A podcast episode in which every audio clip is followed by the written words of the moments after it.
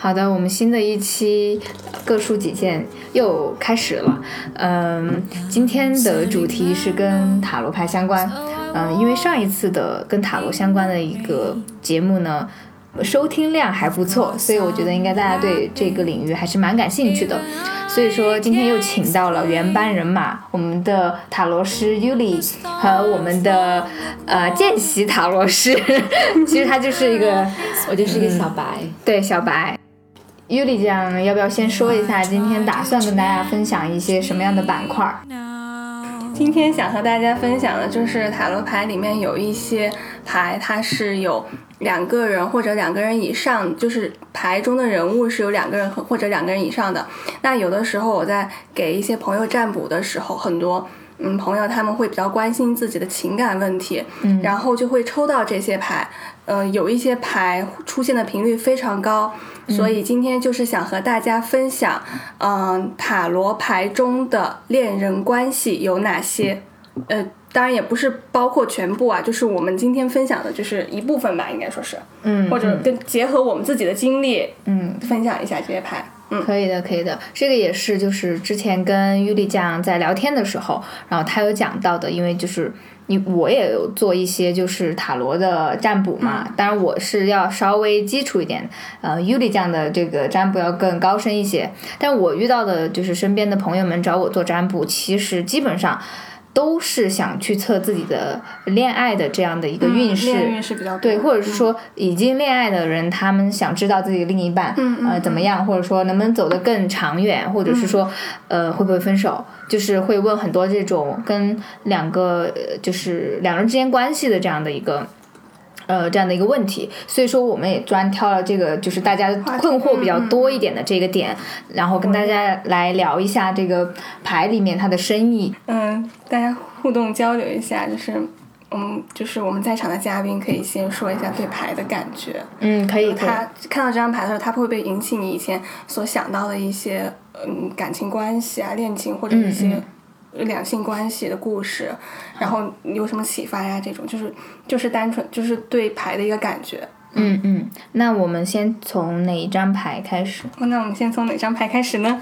嗯我看一下，现在我们把就是这些，嗯、我把有两涉及到两性关系的一些牌都抽了出来，我们把它摆平，不然你们摆平之后，你们自自主选择，嗯，好，就自己任意选一张任任意选吧，任意选吧。这么多都是 关于对对，它都是人与人之间互动的牌。对，因为它有些是两个人，有些是三个人的。嗯，三个人意味着什么呢？三角恋。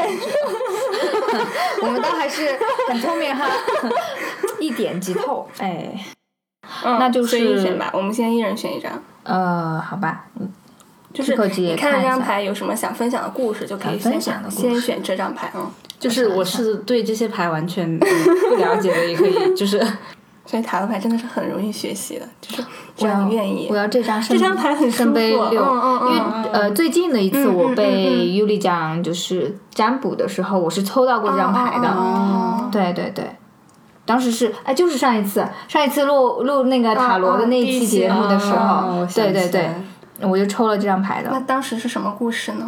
因为当时没有给任何的环境，嗯就是没有局限它一定是要发展在哪一个领域的一个解释。哦，是随意对抽，随意的，哦对对对，所以你说可以适用于事业，可以适用于、哦呃恋情嘛。哦当时我们好像解答的是事业，是对，我觉得是更、哦更对，更偏向事业一点。嗯那先讲先讲谁？，Q Q 讲吧，点名。好的，我被点名。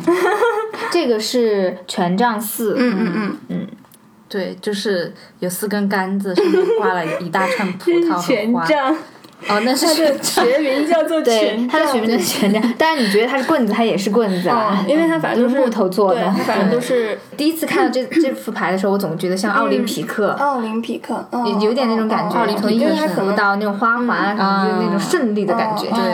它它可能是有用有用到那种希腊的那种元素，对，嗯嗯嗯，看起来就穿的衣服也是那种很轻松的，后面，然后这还有几个人像在跳舞的那种感觉，虽然我不知道整个牌什么意思，嗯嗯嗯。就是感觉比较喜庆。那你觉得这两个小人物，因为这张牌里面是有两个小人物，一个一个小人物穿的是蓝色的袍，是吧？对。一个小人物穿的是红色色的袍袍，然后他们其实之间还是有一点点性别的区分的，对吧？嗯，红色这这个红色袍应该是是女生，对对对然后这她也露出了一点点黄色的头发，对吧？嗯嗯嗯，那你觉得他们这个人物的比，就是图像当中人物的比例是合适的吗？小还是大还是中等？是比较小的吧？嗯，人对，比较小，对吧？嗯人占比，嗯因为脸上都看不清楚，很详细了，很详细了。就像那种对你对比一下我们的，背景人多大多大对？好大啊！你选了个稍微有点小一点的。对我就是看到了这个，其实他是因为他喜欢这个布景，应该是对人没有太多的。嗯，包括它的颜色也是那种黄黄中带红的这种颜色，就是它底基基调，就是会比较喜喜悦的这种气氛。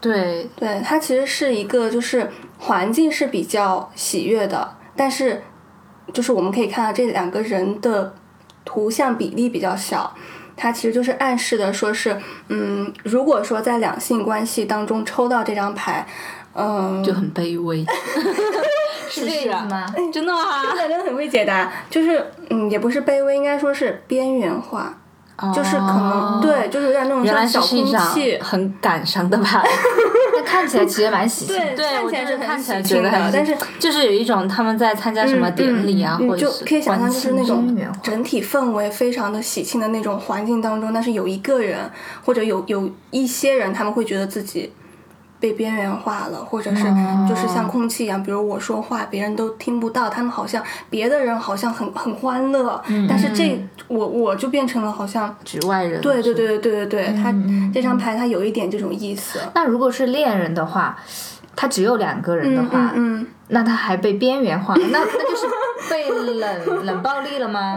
是这个意思吗？嗯，应该说是可能他就是可能那个人他的情感没有那么重了，哦，就没有那么伤心。感淡了。嗯嗯。但其实我是觉得哈，就从我自己的一个观感，就是我觉得它很对称，就是这个木棍哈，而且感觉很很稳的样子，就是至少看起来还是不错的，哦，就是四平八稳的。它它描绘出一种氛围比较，嗯，对比较，可能它也有可能是一种假象。嗯就是嗯嗯嗯。嗯，对，就像这副牌整体表现出来的一种，就是喜剧的的喜剧的内核，嗯，但是是那嗯悲伤孤孤单的是吗？对对孤单的，每个人孤单的。就是如果说是这张牌，你想要给他找一个出口，就是你想去化解这种情况的嗯话，那你可能就是要让自己的人物变大。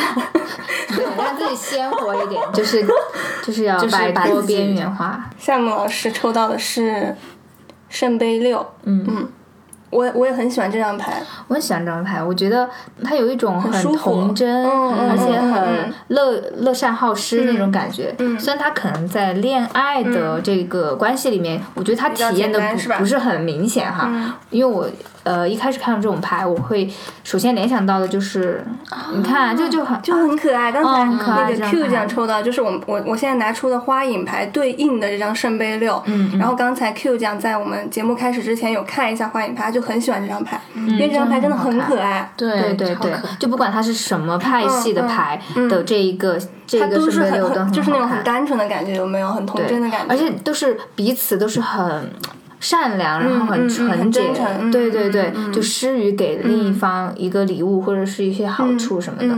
就我觉得，我就很喜欢这种干净的嗯这种人与人之间的关系。嗯对，像就是塔韦特塔罗当中这个圣杯六嘛，它有一个花的元素，你这个是什么？这个应该是百合。嗯嗯嗯嗯嗯，对对对对对对对，哦。它就是这张牌里面出现了很多百合，其实百合花语就是纯洁的，纯洁对对对纯纯洁的那种，嗯就是它可能不不一定是一直是在两性关系，可能也是呃朋友或者是亲人嗯之间的这种关系、都有可能。嗯就是我想到圣杯六的话，让我想到之前的一个案例，就是嗯，也是我的一个朋友嘛，他当时找我占卜，然后他当他当时并没有告诉我他的感情感情的一些经历嘛，然后当时抽到这张牌的时候，他都惊讶了，因为他是什么情况呢？就是那个男生跟他好好像是相亲认识的，我不记得了，但但反正就是大家不是很熟，然后那个男生就嗯，反正对他很热情，但是我这个朋友当时就没有太多感觉，所以他没有告诉我。但当时他找我抽，呃，就是恋情方面的一些问题的时候，一下子就抽到这张牌，我就说最近是不是有人跟你表白了，或者最近是不是有人跟你。就是男性啊，有没有给你一些献殷勤？哇，他当时就惊了，就是真的就有，就确实就有。代表这个男生的心地是善良的。对对对对，这个男生年纪比他大，但是可能情感经历比较少还是什么，所以会抽到这张牌。因为这张牌就是两个小小孩子嘛，小朋友比较童真一点，嗯嗯，就是可能是那种恋情比较初期的想法，各方面都是比较单纯的这种状态，所以当时就抽到这张牌。那最后呢？没有在一起。只能说，因为喜欢爱情，它可能跟有些东西还是对男生喜欢女生之间的那种感情。这个相对来说，如果要呃细究一点的话，其实这个圣杯六更多是一方施予，一方接受，嗯，没有回馈，其实是对他没有回馈的这个反应。嗯嗯，他其实牌后面还有个人呢，哪里呀？这儿。哦妈呀！我我之我对我之前之前 我之前都没有看到过 这里还有一个像一个。可是他的爸爸，就是，就可能在这段关系当中没有那么成熟，会有别的人他影响他们关系的发展，可能是有也有可能哈，嗯，对，但整体效果来说，我很喜欢这张牌，对，很舒服，嗯。好，现在该该我了，该尤里奖，尤里奖抽的，尤里奖选择的是圣杯二这张牌，我我想先和现场的朋友分享一下，好的，分享一下就是花影牌的这个。这个圣杯二有没有觉得它很好看？这个很，这个就很有爱情的感觉，对对对。因为这张牌它是两个人缠绵在一起，对对，没有那么缠绵，就是艺术的缠绵。但是也是挺缠绵的，因为都搅在一起了。他们不是人搅在一起，他们是两棵树的这个化身。你看，这两棵树，一棵银色的树，还有一颗爱心，对，还有一颗爱心。这张牌很美，有没有？还有就是那种舞蹈的感觉啊。对对，这就像是双方都是那种相互的，对对对，相互相互，嗯嗯嗯嗯，对对对对，其实就是雨水交融嘛。你看它这些元素合在一起，对对对，就是嗯，圣杯二有一个昵称，还是怎么怎么说别称？它叫做小恋人牌，嗯，就是它是恋人牌的，它是小牌当中的恋人牌。哦，啊，然后我相比恋人牌更喜欢圣杯二，是因为它是它，因为它是圣，它带有圣杯的元素。圣杯是嘉哥，圣杯是圣杯是是权力吧？是呃不是吗？水。哦，是水哦，是情感，对对对对对对。哦，圣杯它代表是就是水，它圣杯代表是水元素，然后水元素它就代表是一种情感的流动嘛。我很喜欢这张牌，是因为你们看，就是圣杯，就是呃塔韦特塔罗和花影塔罗，它你都可以看出其中有一个两个人在交流的这种状态，又吧？对吧？对吧？对吧？就是我的理解就是他们圣杯，他们的圣两个圣杯当中装的其实是各自的呃。情感也好，想法也好，我对这件事情的态度也好，然后我们现在去交换它，就是一种就像水一样的，让让我们的情感流动起来。嗯嗯嗯，我觉得，我觉得这个牌它反映了一种人类的处事的智慧吧，就是就是沟通，因为我觉得沟通真的是一门艺术。嗯，对，有的时候你怎么说话，我觉得，嗯。就拿这个牌来说吧，就呃，应该说就拿我们生活当中的例子来说，有的时候就是可能我们想告诉对方一件事情，但是我们不知道对方能接受的状态是什么样的。就比如，就拿我们父母来说吧，他觉得这个东西对我们好，他就他就这样给我们输出，但是我们没有办没有办法去接受它，是因为他们不懂我们的圣杯里面装的是什么样的思想，我们也不知道他们的圣杯里面装的是什么样的思想，所以这个就是这个沟通就效果就没有那么强。嗯嗯，然后我很欣赏圣杯二的原因，就是因为嗯，我觉得它传递出来就是有效沟通的一个概念。嗯，对我很喜欢这张牌，就是它是也适用于就是非恋人情况下的人际关系。对对对对，它这个呃，如果是。工作或者事业领域抽到这张牌的话，一般就是说要加强双方的沟通。你要你要去知道对方的情感需求是什么，要用对方能接受的方式去和他沟通。嗯，对对对。其实我觉得很人与人之间很多关系都是，你你要去把你自己的情感诉求说出来，嗯，然后对方他才可以接受接受到，对他接受到这个信号，他就会给你一定的反馈。但是我觉得现在可能很多人他。不太会表达，或者说他觉得没有必要去表达，然后关系就是这样疏远了，或者甚至是有了一些敌意的这种这种关系。嗯，所以沟通很重要，所以这就是我选择圣杯二的原因。这三张牌有两张都是圣杯，有一张是权杖。嗯，权杖又是什权力么？吧，能力，就是权权杖是 是什么？赤对啊，赤诚的。你说的是赤诚吧？不是，哎，哎不对呀、他怎么能是它就是赤诚？它就是热情的不是意思。，我说他的他这个他这个符号是属于哪热？火元素。嗯，嗯，它是因为、因为权杖是火元素，所以它代表的是赤诚的这方面的一个、哦了一个解嗯，OK，在热忱里面却被边缘化了。就是你可能一门心思太集中在一个点上了，然后导致自己被边缘化了。也有可能你的热忱没有被别人看到。他们就是就像沟通一样，他没有接收到你这个热忱的信息，对，那你可能要换一种方式让他去接收到我，我对这件事情也很热情，我也想对你热情。你你可以给我一个反馈吗？那可能可能娃娃就会变大，娃娃变大了，人物就会风慢慢的，争取抽到娃娃更大的。我的娃娃更大了。嗯嗯是嗯，是那我们现在要摊开其他的是吧？嗯嗯，这也听得出来哈，嘉哥其实 学这个塔罗没有太讲究这些规矩的哈，完全靠自己的感觉。对，我觉得感觉感觉是很重要的。对，我觉得这种跟自己抽对对又不一样，对对对就是你自己对对选出来，好像你自己去又是另感觉另外一种。对，我又我又再一次的把这些就是人物关系比较多的这些牌铺开了。嗯，好的，我们又要开始第二轮抽牌。嗯 想抽星币石金吧，币石，对，也经常会遇到的一张牌，就是包括我跟其他朋友，呃，就是嗯做这个塔罗，就是算的时候，也会容易抽到这种。嗯，但其实我觉得这张牌不太好。嗯，那那倒也是。但其实我觉得这个牌不好，不好解。嗯我觉得不是很好解，因为它经常它对应的又刚好不是在问事业。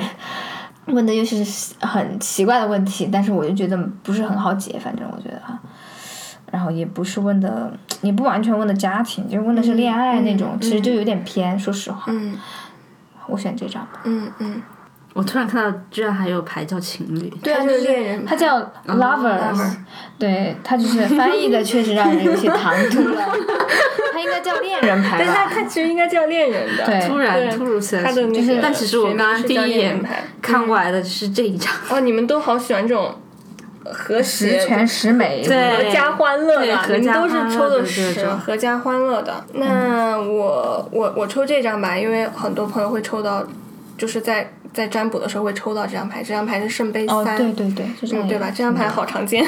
现在我们又要把这些没有被抽中的牌收起来，待会儿再拿开。好，那还是又从 我们的 Q 奖好的，这是我，票奖准备，我是属于完全小白的状态来抽完全以画面，哎，这对个人要大一点喽。对两个大人，两个。小人。嗯，但其实我开始比较犹豫，因为他们两个是背着的，嗯然后这个是侧着的，都没有正面。嗯，我这全都嗯也差不多。但是这个这个这个有十个，对你抽的是圣杯十，虽然他们是背着，但是他们看向的目光是一致的，就是圣杯的这个彩虹而且这个是彩虹，嗯，就感觉马上就要迎接光明。对，这这张牌挺挺美好，挺挺好。美好。美好的。我很少抽到这张牌，包括找我占卜的朋友也，很少抽到。很少，其实这张牌因为可能我们这个，年纪，它确实很难就直接到达顶峰吧，我觉得。嗯嗯，这个是属于一个尤其是顶峰了吗？对，因为它是，而且你说钱还挣钱还容易，但是你的情感要达到我来大话，挣钱还蛮容易的，请赐教。没有没有没有，就是说，嗯，才就是情感的饱满，你得经历嘛。那那年轻的时候就可能经历就精力可能是有限的嘛，所以圣杯十相比新币十，要在我这里会更少见一点。嗯因为可能找我占卜的朋友，大多数他还在经历的过程当中嘛。嗯，这张牌就是。解答可能会比较少一点，因为这张牌就是单纯的圆满，对，已对比较圆满，走到嗯故事的最后。嗯，而且圣杯它就是它就是情感因素嘛，它相比新币石的话，就是嗯大家的情感都比较饱满，然后也可以理智的去处理一些问题，就是就而是且这旁边还有他们 两个他们的小孩儿对，就阖家欢乐的感觉对对对嗯，男孩都穿黄衣服，女孩都穿蓝衣服，是这个意思吗？嗯，对，是可能是这个意思黄衣服是女孩，蓝衣服是女孩。对，它其实颜色不重要，嗯嗯，重要的是它做到一个区分。嗯对嗯有点性别之分就可以了，是吧？嗯，嗯，好的，挺好的，有挺好的有个质的飞跃，直接到达了顶峰，对，当时也是蛮极端的。还未经历 就到达顶。好的，那我们看价格的，然后我抽到的是新币十。其实我觉得这张牌就是两个字：富足，就是有钱，然后就像那种地主家的庄园那种感觉，然后一切都很富饶。然后那个衣服，他披在身上那个老头子的衣服也是非常的，这好像是个老婆婆。呃，也不重要吧，反正就反正老者，老者。对他应该就是家里面的那种权威的象征吧，可能是，哇，就是很富有，然后瓜果满藤，你看，然后又有两条狗，还有小孩子，嗯，然后就很富饶。我我觉得我的感觉就是有钱，有钱。但是但是你说你来解释家庭关系，我觉得其实我看到感觉就是感情一般吧，也 看不出啥。感情一般是吧？我感觉哈，我感觉你觉不觉得这张牌里面就没有这张牌的那么和谐？和谐？嗯对，开心，这感觉大家会有。勾心斗角那种感觉哈。嗯嗯，对你你仔细看这个老者，他是在门外还是在门里？这是门，那哪个叫外叫内？他在门里吧啊？门外吧？啊，但是那是外面 哦，他在门外吗？哦，呃，他们两个是是在门外吧？那那 那就是在门外吧？好吧，在门外吧毕竟我也不知道这张牌具体的故事哈。哎，也不说门里门外，至少说这个老者和里面的这两个夫妻吧，小孩，他们不是在一个呃，区域区域里面，那一个空间里面，嗯。然后，嗯，其实新币石相比圣杯石，它有一定的警惕意义，提醒你，就是钱就不说，那肯定是很多，毕竟新币石 是肯定真的很多钱。但是有的时候就有很多就是有钱家庭，他们会有一些危机，嗯嗯，对吧？就比如说老了，嗯嗯，长嗯，就是他就不赡养他自己的长辈了，就是这种。然后这张牌它其实就是这个这个老者，他其实是来提醒这家人的，想给他们一个善意的提醒的。哦，你就是希望他们能嗯保有一些像淳朴，这这个就让他呃初心回归回归纯真，对或者是回归一个简单善良对对对对，回归就对，就是提醒他们要嗯保持一个简单善良的状态，正直一点。对对对对，嗯因为钱有的时候挣多了，就可能啊，毕竟现实生活中也有诱惑啊什么的，或者家庭啊也会出现一些问题啊什么的，就要提醒他们。但是这就是这两对夫妻，包括孩子，他们暂时还没有意识到这个问题。你们可以看，就是他们并没有来来欢迎这位老者，只有狗狗出来了，对吧？他就然后这个老者就摸了一下狗狗，他其实是有一定的警惕意义。哦、对于很多嗯。就是物质比较富足的人，或者是家庭啊，或者什么两个，或如果说是两个恋人的关系啊，那那可能也是想提醒你，你们两个人之间虽然说钱不是问题了，但是但是你们可能会有别的问题啊，就是这方面的，就是不要因为物质就是太大意蒙蔽了你的双眼，嗯嗯，不要大。意，就是很多人就以为自己嫁入了豪门，嗯嗯嗯或者娶了一个特别有钱的老婆，嗯嗯然后就嗯。安稳度日，但其实、嗯但是其实不是，对，有很多隐患对对对对，暗藏杀机。对对，回家的诱让我惑想起一个 词，就是什么词就是类似于那种塞翁失马焉知非福的一个成一一个反向的成语那种不是，嗯就是类似于这种成语，就是太嗯这个你成语得就是你得到什么，你也会失去什么，嗯嗯类似吧。嗯嗯，对对对对对，它就是这个，它就是有一点警惕。你成功的把我噎住了，我也在思考 这个成语。多助失道寡助吗？不是不是嗯，福兮祸所至。福兮祸所致，就大概就是这种意思。对对对下一张 下一张下一张，下一张，下一张。嗯，下一张是圣杯三，然后我抽这张牌也是因为可能身边有很多案例会抽到这张牌，然后呢。就是先给大家描述一下这张牌吧。这张牌是三个人，嗯，他们手里面都举着圣杯，然后他们在干杯，看起来好像挺开心的啊。但是实出现了三角关系。好聪明，好聪明，好聪明，聪明聪明聪明，嗯，对。然后的话，嗯，但是我在占卜当中发现一个现象，就是哪种情况下容易抽到圣杯三，就是当两个人的关系还没有明确的时候。女有的女生可能会。呃，不能说是女生，男生女生都有啊。就是有的朋友可能会找到我，就是想问一下跟对方的关系。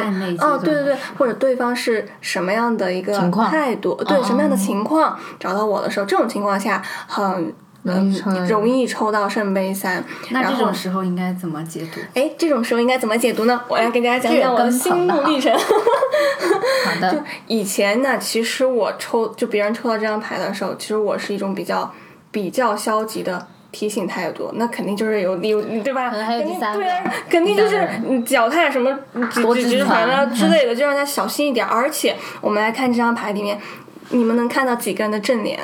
一个两个两个人人，两个，那一共是三个人，我们只能看到两个人的正脸，那就是有一个人不清楚他的情况，这种对对吧？就是哦，就就是就是嗯。不，就是女生会觉得不安全感，连自己的情敌都不知道是谁。嗯，对嗯，但是以前我我会，比如说但他们还是蛮亲密的。我看这个红袍子的人还搭在他屁股上，对 啊，这是很很敏感的部位啊。嗯嗯那那代表这个关系可能还蛮近的，对是不是还认识？哦，可能是闺蜜的，天就是什么 那啥的闺蜜，可能是你的闺蜜啊什么的，就是反正你能从这张牌当中得到一种就是不是很安全。你你乍眼看会就两三个人在干杯，后来一看，哎，三个都是同性。怎么说呢？反正就是你会有一点点不，对对对，搅在一起的这种感觉，而且你看不清楚他们是脸上的表情，最重要是你看不清楚背过去的人他在脸上的表情。倒是蛮平淡的，我仔细看一下，都没有微笑，对，都没有微笑。所以说就是郑老师已经把牌侧过来去看他的表情，因为正正面看这张牌是没办法看，没有办法看他的表情。你看这两个又在对视，这个没看着他，反正关系还是蛮蛮复杂的。关系还是蛮复杂的，对对对，暗中涌动着。嗯嗯，然后呢，就是如果以前啊问我这张牌的解答的话，我可能会给到一种，嗯，希望他小，就是可能我会给到一种这个，如果是女孩子问，我会去给到一种这种男生不是很好又，不是很 OK 的自己注这种感觉。意一点吧，如果真的对很喜欢的话，你就对。嗯，但是我现在如果说有朋友抽到这张牌，我的我的解读会发生变化，因为我发现就是，嗯，我觉得可能是因为现在的时代它发展的太快了，嗯嗯嗯，我们很难，很多人都很难长时间的去专注一个人或者一段感情或者一个事物。嗯我觉得如果这个就是一个时代的产物，那就接受它吧。嗯，你倒是也有点消极了。不是不是，也不是消极，就是嗯，我觉得这个比解读那个男生他不更客观，是不是？嗯要稍微中立一点。嗯对嗯嗯，因为不知道，我觉得好像现在这种情况挺多的，而且最重要的是什么情况下抽到这张牌的？我刚才。有有铺垫一下，没有确定关系的时候，所以我后来就觉得说，可能现在这个时代，在没有确定关系的情况嗯，下，这个倒是蛮有可能的。那那那那保持几方关系，当然就是干净的关系，也 也可能也是一种能够理解，在现在这个时代，或许也应该去理解这种现象。嗯，这种我觉得可以理解，但是如果是在一段关系的话抽到这种牌，我觉得不管是哪个时代的产物，它都是毒瘤，嗯，对吧？嗯，对，这是没有办法忍受的。嗯。这你要么就是在开始之前你就说好，对你说我就是开放关系，你接不接受吧？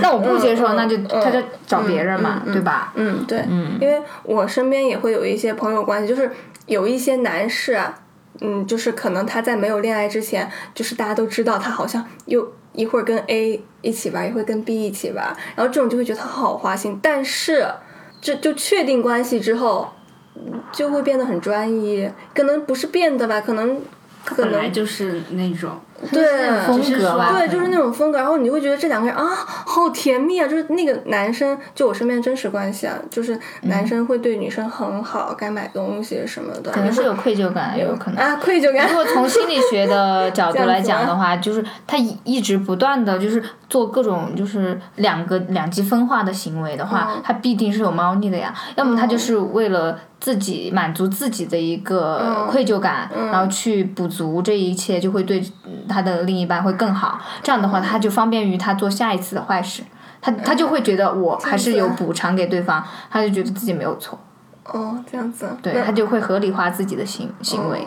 对，嗯，那那那我我对这张牌的看法是，就是就是现在如果问我这张牌的话，我可能会告诉他对方只是在观望。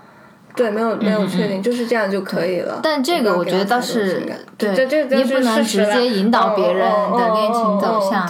对对对，那万一之后带他们两个就是还合适了呢，对吧？也有这种情况。对，就是万一别人他能接受呢？他觉得确实我只要能跟这个人好，他 他朝三暮四我能接受，那这个就我们也不能站在道德制高点去谴责别人。对对，嗯，OK OK，下一组，下一组，哇，把牌翻开。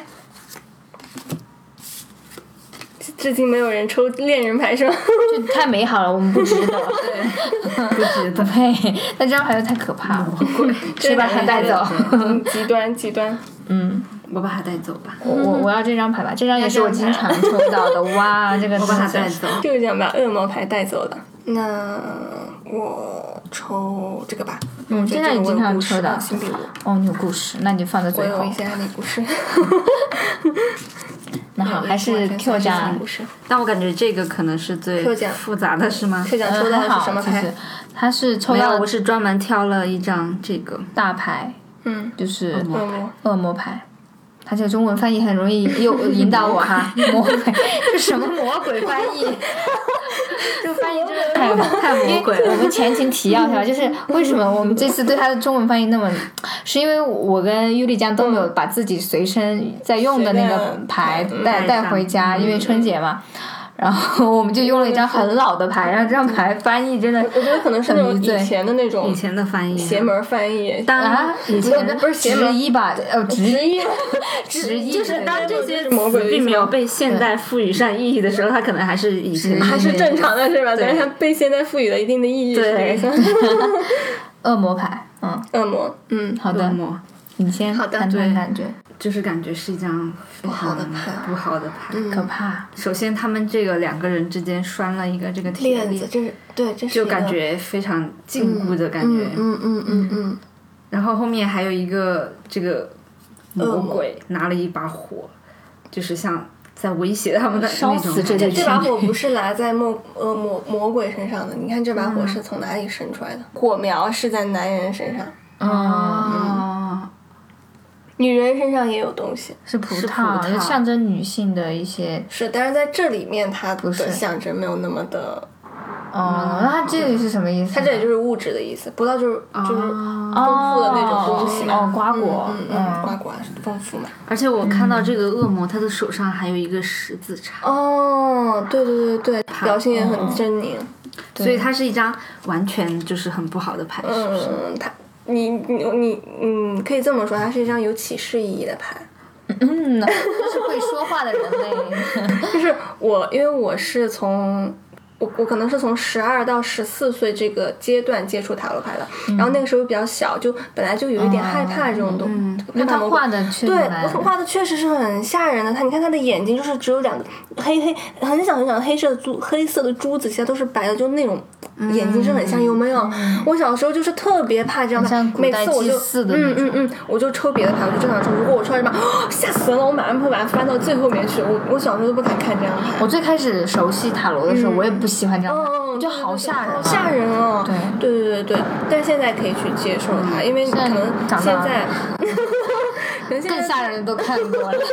对魔鬼有有有成长，嗯，可能现在是对于魔鬼有自己的，你对他有理解了，你知道他是什么样的状态，嗯，你就不会去怕这个东西。就像我们，嗯，了解鬼是怎么产生的，鬼魂是是怎么。来又怎么去去除？不不，也不能说是去除吧，所以就反正就是不会再特别惧怕这个东西了。嗯，然后我现在它的启示是什么？启示呢？启示呢？嗯，慢慢讲，慢慢讲啊。好。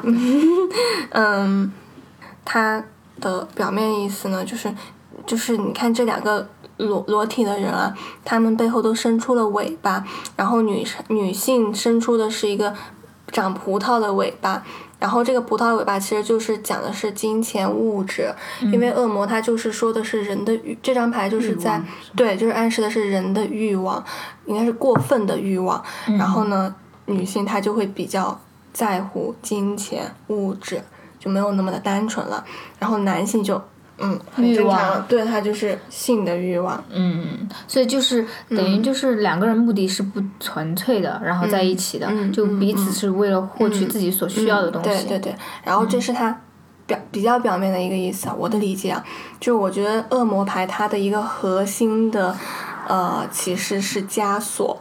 呃，就所以刚才 Q 讲真的提到很重要的一点，你们可以看到，就是整个画面当中，不管是恶魔，恶魔他就是拿着这个掌握这个枷锁嘛，然后这个一男一女他们身上都挂着重重的枷锁，这其实是很，我觉得这是这张牌的核心，就是有的时候，嗯，想要的太多，反而会囚禁自己，嗯，这个意思啊。对，然后我的理解是，他可能不是那种表现的，比如说性欲啊，或者说是物质的欲望，更多的可能是，呃也有可能是思想的枷锁。嗯对，就是可能，嗯，比如说男方他喜欢一个女生，但是呢，他又觉得这个女生，嗯，不能满足。我我觉得就像我们之前看一些电视剧，他们会说，呃，男方喜欢一个女生，但是觉得她不是处女，他就呃，他就始终觉得这个不好，所以他就给自己上了一个枷锁，这是我我自己的理解啊，我觉得这是他给自己上的枷锁。对，如果你真的喜欢这个女生的话，那你就不要去看他过往，或者说有些男生他会很在乎女性的一些情感经历，但他又很喜欢那个女生，然后他就很痛苦。嗯，这种是属于心理疾病，嗯，他可以，呃，看一下心理医有生，延伸到了对找找价格来，对对找价对格。对我我是这么理解，我觉得这个可能就是一个客观的说的话，其实我们我们每个人都会有一些枷锁，所以我觉得这张牌它就是一个启示牌，嗯。就或大或大或小或多或少吧，就比如说嗯。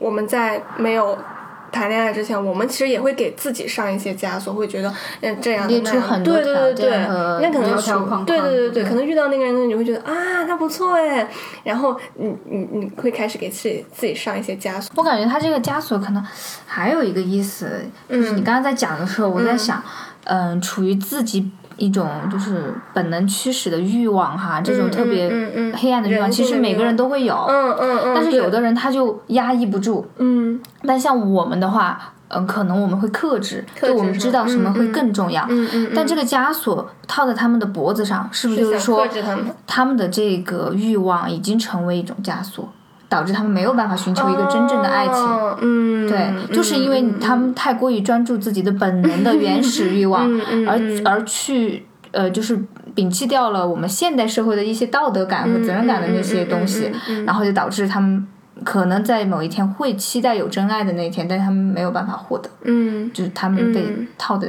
紧紧的，嗯，就他们也舍弃不了他们的欲望。嗯嗯嗯，可以这么理解，就是动物性太强，是吧？对对，就是原始的这种动物性太强。嗯，嗯我觉得我觉得这个理解挺好。我突然想到了，一个故事，就是之前有一个热搜，但是我身边也有朋友，就是我室友也有这种现象，嗯就是是个女生哈，是针对女生，就是她对一个男生非常非常感兴趣，然后这个男生对她越冷漠，她就越越越来越想去追求这个男生。